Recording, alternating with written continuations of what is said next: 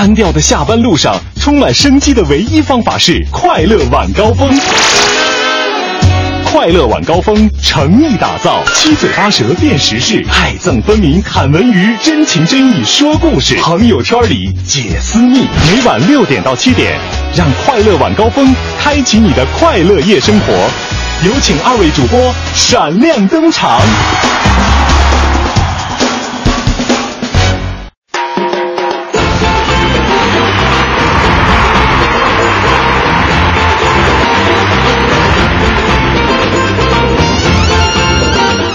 各位下班快乐！感谢您在周一晚间的十八点零六分锁定我们的调频 FM 一零六点六维之声，收听正在为各位直播的快乐晚高峰。我是刘乐，大家好，我是赵林。今天是由赵林搭档刘乐给大家带来一个小时的快乐晚高峰。那在节目一开始呢，我有一个小小的问题想问一下大家，同时也问一下赵林。嗯，说。你确定你能接得住这个问题吗？未必。谦谦虚谦虚，特别简单的一个问题啊。呃，在大家的印象当中，有没有一部国产影片、国产电影，票房又非常的好，你还能记住名字的？嗯，那个馒头的血案什么来着？那那个那个不是一个院线电影，那是那是那个恶搞无极的一一个网网络自制视频哈。我突然想到，你说票房吧，我可能真的想不到太高的。那你说让你印象深刻的国产？霸王别姬。霸王别姬。霸霸王别姬，霸王别姬哈。呃，陈凯歌导演的，对，一九九四年由张国荣主演的那一部电影，可能就是张国荣比较吸引眼球吧。没错哈，那您各位。咱们今天节目一开始，先问您各位这样一个问题：您印象非常深刻，还能让您记得住名字的国产电影是什么？我们的微信公众平台是订阅号“文艺之声”。这个时间您不妨来跟我们说一说您印象深刻的国产电影。为什么要抛出这样一个问题呢？咱们在观点约架的时候会给大家来进行解释。接下来的时间还是来了解一下今天的北京新闻。四九城里那点事儿，嗯，这儿。包打听，四九城里那点事儿，们这会儿包打听。咱们北京新闻先来关注一下天气哈。嗯，北京今天夜间会迎中到大雨，局部地区将会有暴雨。新的一周雷雨又来拜访，预计呢今天夜间阴有中雨，北部地区将会有大雨，局部地区有雷雨并伴有雷电。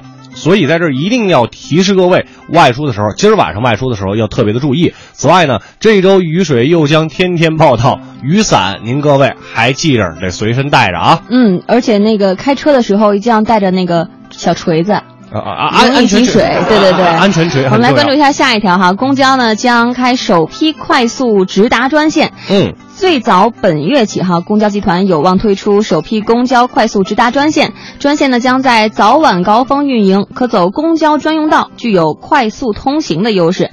而且呢，未来公交集团设计快速直达线路将重点会围绕着这个快速的通勤走廊设计中长距离的快速专线，比如说围绕着大型的商务区啊、居住区啊。或者是地铁站来设计一下这个短途快速专线。嗯，目前呢，公交集团正在根据定制公交平台客流需求调查数据和乘客的意见建议，设计快速直达专线的这个线路走向。同时呢，我们也可以拨打九六幺六六交通服务热线来参与调研。嗯，我们再来看这样一条消息，和地铁出行相关哈。北京地铁十号线今天起首末车的时间将会提前。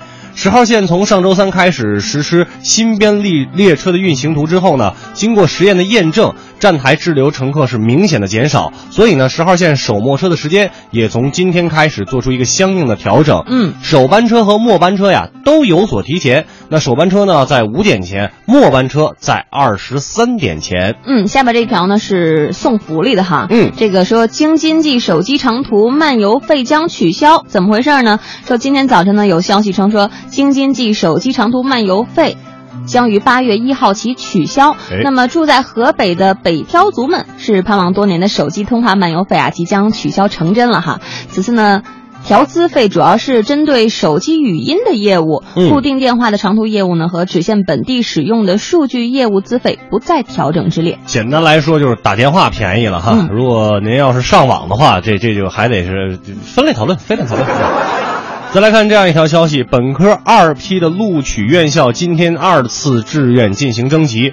今年普通高等学校招生本科二批录取第二次志愿征集呢，在早上的八点到今天晚上的八点进行。本科二批录取的控制分数线下二十分以上未被录取的考生呢，也就是说，文史类五百零七分含五百零七的考生，理工类四百七十五分包含四百七十五分以上未被录取的考生呢，均可以参加这一次的征集志愿填报。嗯，下一条说的是高铁动车停赠矿泉水改由车站列车来提供。从昨天开始呢，根据铁路总公司的要求，哈，全国高铁动车停止赠送矿泉水，嗯那么饮用水呢改成由车站列车来提供。那么北京铁路局相关的负责人也确认说，目前北京局。北京局各大车站呢也已经执行了铁路总公司的要求，不再向旅客赠送矿泉水了。以以以前送过吗？以前坐的时候也没喝着过。高山的那个小小瓶儿，好像什么什么五千一的那个是吧？对五五千一，对那五千一印象特别深刻。那你说你没喝着过？我同学坐完车带回来的。白二郎，我在火车上好像还真的没没太喝过哈。嗯，呃，这这项福利没了，您还会选择坐动车吗？如果是我的话，是吧？呃，我还是会选择的。你好像没有什么其他的方法，好吧？我们今天是这样，在节目一开始的时候呢，问了大家一个问题，也希望各位呢在这个时间能够跟我们一起来回忆一下，您印象当中啊，让您印象最深刻的一部国产电影是什么？嗯您记好了啊，是国产电影。好吧，今天是周一，相信有很多的朋友现在这个时间已经下班，在回家的路上，那咱们就一起来开心开心，堵车咱们别堵心呐。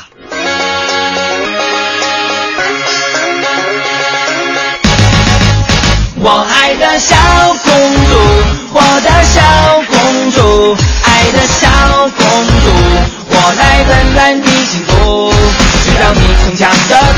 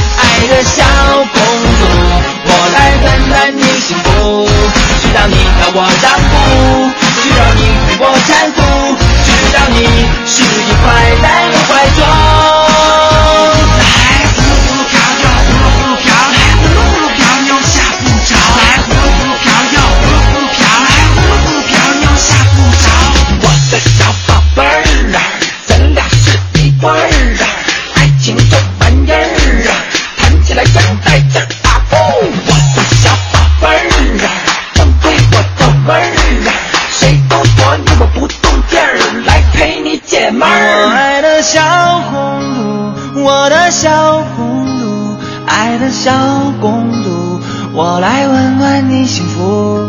知道你逞强的痛，知道你无心的毒，知道你笑的只是藏着哭。我爱的小公主，我的小公主，爱的小公主，我来温暖你幸福。知道你要我让步，只要你为我搀扶，只要你是一块在我怀中。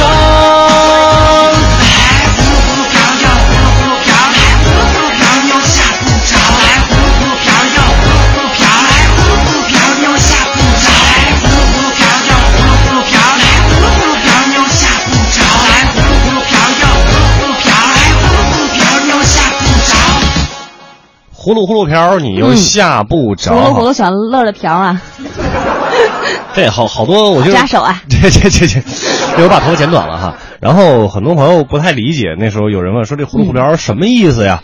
呃，嗯小时候啊，呃，这个小朋友受到惊吓，就会有长辈儿就会说这句话，对葫芦葫芦瓢，哎，吓不着啊。这首歌也特别有意思，你知道吗？嗯这首歌刚刚好是一部电影的国产电影的主题曲。哪部？我的早更女友就是由佟大为和周迅领衔主演的。那当然那，那那部这个电影的口碑并不是非常好啊，歌挺好的。歌还不错。哈 哈呃，作为今天咱们的下班加油歌送给各位，在节目一开始的时候呢，我也是抛下了一个问题，就是、呃，国产电影让大家印象最深刻的有哪些？嗯、比如说 S 就说了韩韩寒拍的那个名字忘了，嗯一直往西走的那个，哎，那不那不叫一路向西，后会无期是对，那人家那叫后会无期啊。然后瓜叔地落就地洛就说了张国荣版的《白发魔女》哦呃，然后《纸帆传说》是《新龙门客栈》张曼玉那版，嗯呃大兔子说是《心花怒放》，呃，啤酒小王子说的是泰囧，来还有说奔跑的兄弟吧？奔跑吧兄弟，以及、呃独吻是一个什么电影？独吻是什么？啊，说童年阴影系列，这是 古六的铁块发来的哈。嗯呃，还有这个双旗镇刀客，还有这边非常喜欢周星驰的《大话西游》啊，嗯说百看不厌，超喜欢，包括说少林寺等等等等一系列，发发发发现大家看的国产电影还是挺多的。为什么要抛出这样一个问题？就是最近有一部国产电影太火了。非常火，它票房非常好，在我们下午直播开始之前呢，已经超过了十四亿。那这部电影的名字呢，叫做《捉妖记》。嗯，那我们今天想探讨一个话题是什么哈？这部电影它票房确实是挺成功的，好像拿出这个数字来，我当年的泰囧也不过十二亿多一点儿，集结号好像也不是很高哈，没有这么高。两三亿左右吧，嗯还是多少？然后最最让人难以忘怀的《阿凡达》也只有十三亿八千万。对，但是呢，我们的《捉妖记》一部国产电影已经做到了十四亿这样的一个票房，我们就想说，那真的是它内容做的非常好吗？不知道有没有看过这部电影的各位朋友啊？嗯是真的它的内容做得好，还是因为它只是赶上了这样一时下一个特别特殊的档期？就是暑期档，嗯也就是我们网友常说的国产电影保护月。因为大家会发现，在最近这段时间是几乎没有国外的引进电影的。是的，嗯，也就是我们常说的这个国产电影保护月。所以今天要来讨论的是关于《捉妖记》的这个票房问题。接下来的时间就进入我们今天的观点约架。快乐晚高峰，下班路上的最新装备。观点、解析、分享，带上你的思想，观点碰撞。约架今日话题：《捉妖记》票房创纪录是真的品质好，还是特殊时间段造就了这个神话？《阿凡达》中国内地票房纪录十三点七八亿元，终于被华语片打破了。截止七月二十七号上午最新的票房统计数据，《捉妖记》内地累计票房已达十三点八一亿元，成功排到了中国内地市场影史票房第五位。以《捉妖记》目前的吸金实力和速度，本周内就会打败第四名《侏罗纪世界》十四点二八亿的成绩，取而代之。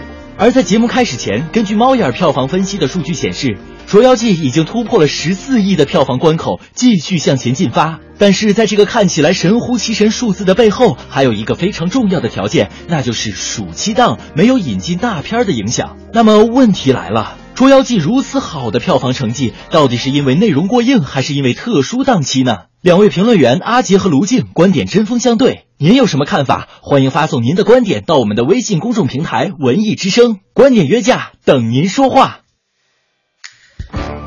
观点约架，等您说话哈。我们已经在短片当中呢听好了，听明白了。今天咱们要来跟大家讨论的这个话题，关于电影《捉妖记》。简单来说，这么好的一个票房，十四亿的票房，不知道有多少朋友看了哈？您觉得它真的是内容过硬，还是说咱们这个国产电影保护月对它保护的实在是太好了？这一针强心剂打得太棒了呢？我们今天也是特意请来了两位评论员，一位是卢静，一位是阿杰。卢静就认为啊，这个主要是因为国产电影保护月。绝不漠视和贬低近年来国产电影的不懈努力。虽然每年有叫好又叫座的电影说不出有几部，但只要在进步，就让人欣慰。但根据七月暑期档这几部电影票房的大爆发，就认为国产电影质量赶超电影大国，用国产动画片《大圣归来》以累计六点三三亿元的票房破《熊猫二》六点一七亿票房纪录，问鼎国产动画电影票房榜首的数据，来说明国产动画电影的整体水平也为时太早。这几部竞相刷爆票房纪录的电影，当然是非常有趣的，视听效果也打动了几乎百分之八十的观众。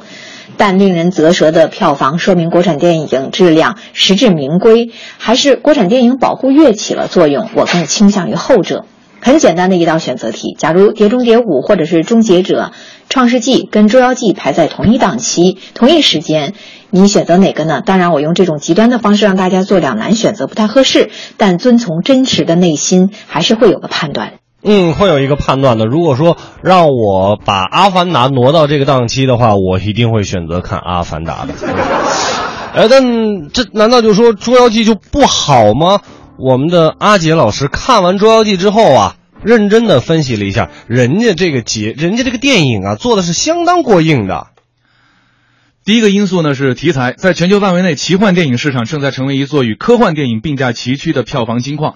今年被寄予厚望的《盗墓笔记》也属这类题材。如果说科幻题材国产电影掌握的并不是很纯熟，那么奇幻电影在中国有非常棒的 IP、历史沉淀和消费基础。无论是唐朝的传奇小说，还是《聊斋志异》《西游记》这样的旷世名著，祖先给我们留下了一座富矿。《封神演义》《白蛇传》《倩女幽魂》是不是非常的熟悉？在这方面，我们有了很多成功的例子。回想一下，《人妖殊途》，我们在一起。是没有结果的这句话是不是非常的熟悉？这类的电影都在讨论人和神怪到底能不能够相处，该如何相处？当然，答案是可以的，但是需要通过主角们的努力。《捉妖记》同样是在做这样的一件事情。男主角的父亲身为捉妖师的高级管理人员，却偷偷的救下了一村子的妖怪。剧中善良的捉妖师们也在为了妖的幸福浴血奋战。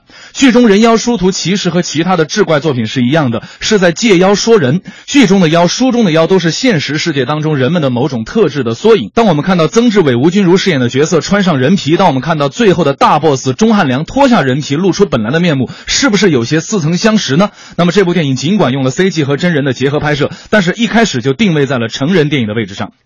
今天我们的阿杰老师好像是开了挂一样，语速相当快，不知道您各位听清楚没有？简单来说，赢在了内容上，为什么呢？题材人家选的就是好啊，但卢静老师依然认为。你题材选的好，也强不过这个保护月呀。国产电影保护月的潜规则也不是我国独创，早在一九六六年，韩国就酝酿并在电影法中规定了实施电影配额制度。为了保护和激励国产电影，限制外国，特别是美国电影进口。到了一九九六年，法律规定要拿出放映日的百分之四十给国产片。到了上世纪九十年代末，韩国政府还给发行国产电影的公司、放映国产电影的影院以税收上的优惠。同时，韩国相继出台很多部综合性的法规，辅导和扶持国产电影事业的发展，提高本国影视业的市。市场占有率，加之文化产业振兴政策、人才培养和扶植的举措、电影分级制度等等，韩国影视业的发展和成就有目共睹。虽然我们的国情不一样，经济发展阶段和文化事业的性质也有差异，但是通过保护的方式给国产影视业注入一剂剂强心针，还是可以借鉴的。毕竟我们可以预见的一个事实是，假如完全开放电影发行和放映市场，国产电影的命运堪忧。嗯，你看堪忧了不？是，但是咱们阿杰老师依然有第二点、第三点、第四点在等着卢静老师啊。第二关键词是萌。从最开始很多人不知道萌为何物，到现在七零后甚至六零后都已经很会熟练的卖萌。当孩子、女子、汉子已经变成孩子、女子、汉子，当接吻已经变成了么么哒，还有什么比一只萌萌的萝卜更能够让人变得柔软并且释放压力呢？回想一下那年的延参法师，我们说那个和尚有点萌，人家自己却说萌是一种态度。对电影产业来说，萌现在是一个经济增长点。九零后已经成为观影的主流消费人群，他们的态度是：你若端着我。便无感，但是萌也要讲技术的，萌过了可能就会恶心。而胡巴的分寸非常到位，留意一下，你还会发现他是剧中唯一一个没有穿人皮的妖。尽管两只小妖在被烹饪前还在向胡巴炫耀自己的人皮。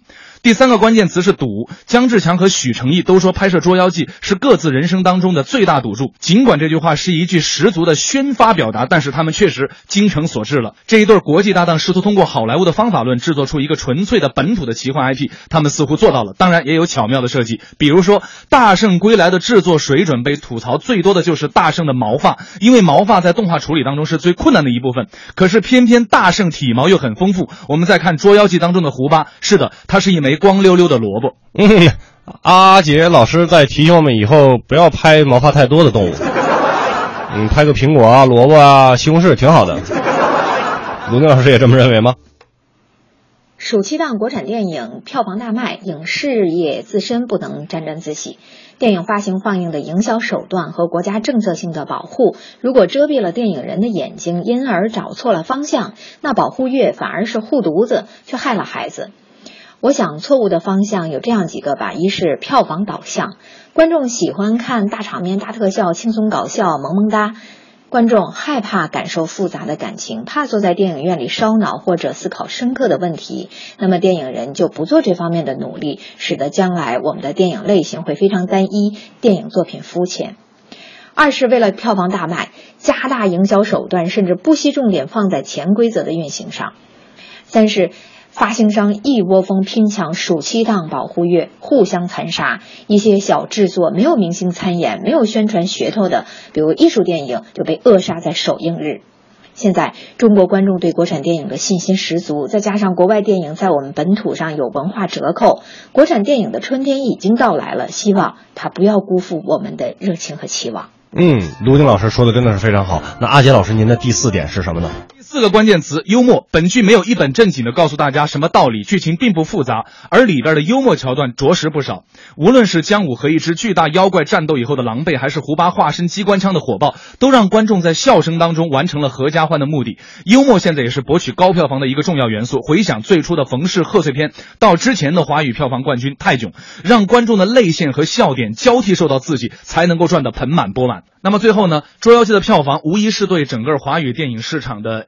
一针兴奋剂，它能够让我们知道好莱坞的狼来了也不那么可怕。我们同样能够通过自己的努力创作出华语电影的高票房，因为我们跟很多好莱坞的电影呢是采取分账片的性质，合同里边签的是明明白白。只有当我们的国产电影票房达到一个什么样的水准以后，我们才能够在票房的分配当中或者说分享当中获得一个更好的比例。那么相我们也希望有更多像《捉妖记》这样的国产优秀电影涌现出来。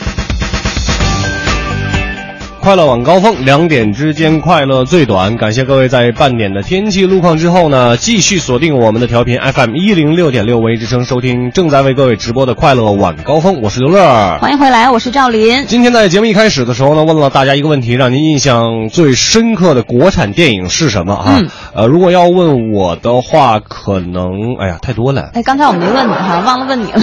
我我我我对这个要刷一下自己的存在感。我可能印象最深刻的国产电影的话，应该是冯小刚当年一系列的，像什么甲方乙方啊、不见不散啊，还有这个，哎，还有还还还你真的是去电影院看的吗？啊，还真的是去电影院看的，哦还真的是去电影院看的，呃，印象还是真的挺深刻的。当然了，为什么要提起这个事儿，主要是因为最近有一部国产电影真的是火到不行了，是叫做《捉妖记》哈，票房十四个亿，听听也觉得挺可怕的一件事情。十四个亿，就算一张票啊八十块钱的话，十四亿除以八十得多少啊？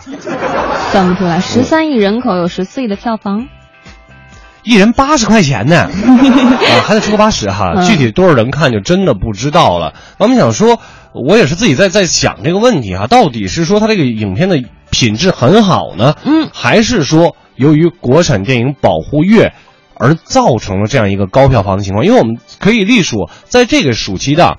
基本上像什么《煎饼侠》呀、《大圣归来》呀，嗯，包括《小时代》的票房的成绩都不错。是的，呃，所以您各位是怎么样的看法呢？刚才两位老师啊，呃，像这个卢静老师，他就认为完全是国产电影保护月，而我们的阿杰老师认为呢，影片本身绝对是有可取之处。嗯这次赢就赢在本这个影片本身的内容上面了。那大家是什么样的看法？我们也看一看微信平台上大家是怎么说的哈。嗯，呃，天生我才他就说了，要我说啊，该保护国产片也争气啊，《大圣归来》啊，《捉妖记》这些片子配得上这些成绩，嗯但是胜不足喜。比如说《阿凡达》，美国片在中国卖了十三亿，我们的片子能不能在国外赚十几个亿呀、我说，我说好好不不算好啊，我说好不算好，大家好才是真的好。嗯对卧虎藏龙的成功 总算独立了。是是是卧虎藏龙的成功呢，绝不是偶然。那国产片未来路还很长，任重道远吧。哎，我觉得天生我才说的真的是特别的好哈。嗯国产影片现在，嗯，虽然看到了很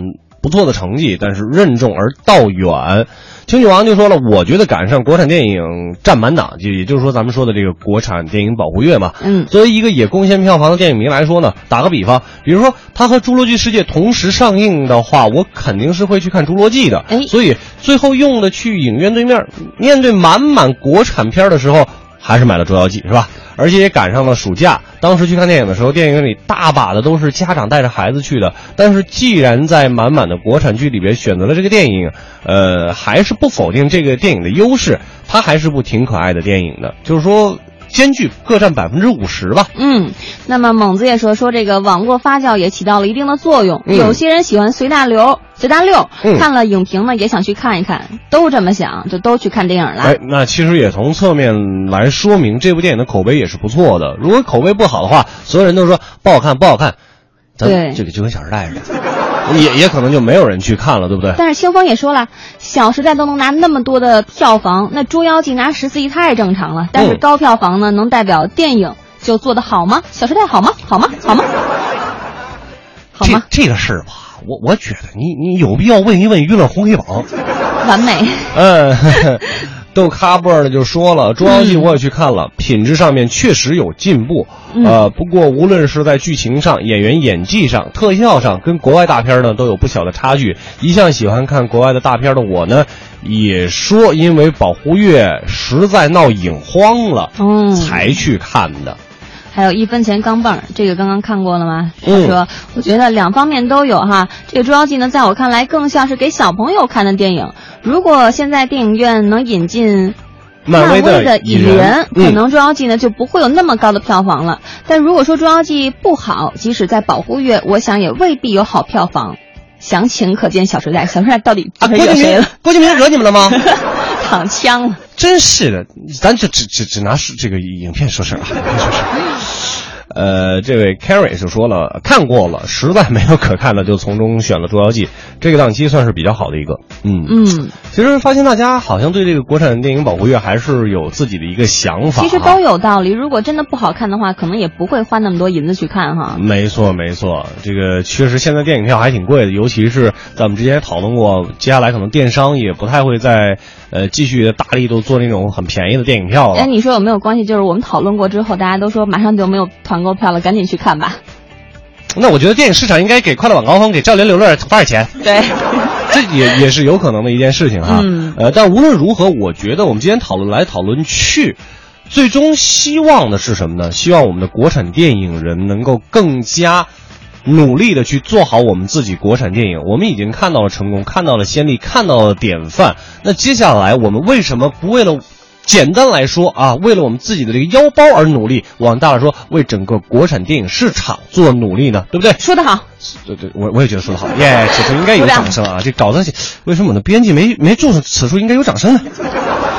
开个玩笑哈，嗯呃，我们是实实在在，尤其是作为文艺之声的快乐晚高峰，我们是实实在在的关注到国产电影这样的一个话题，嗯也希望我们的电影能够越做越好，因为毕竟现在大家已经发现。作为电影，作为这个文化娱乐的消费，已经成为咱们日常的一个普遍的是的消费的一个部分了哈。所以说，越高的品质才会造就我们的市场越来越好。嗯。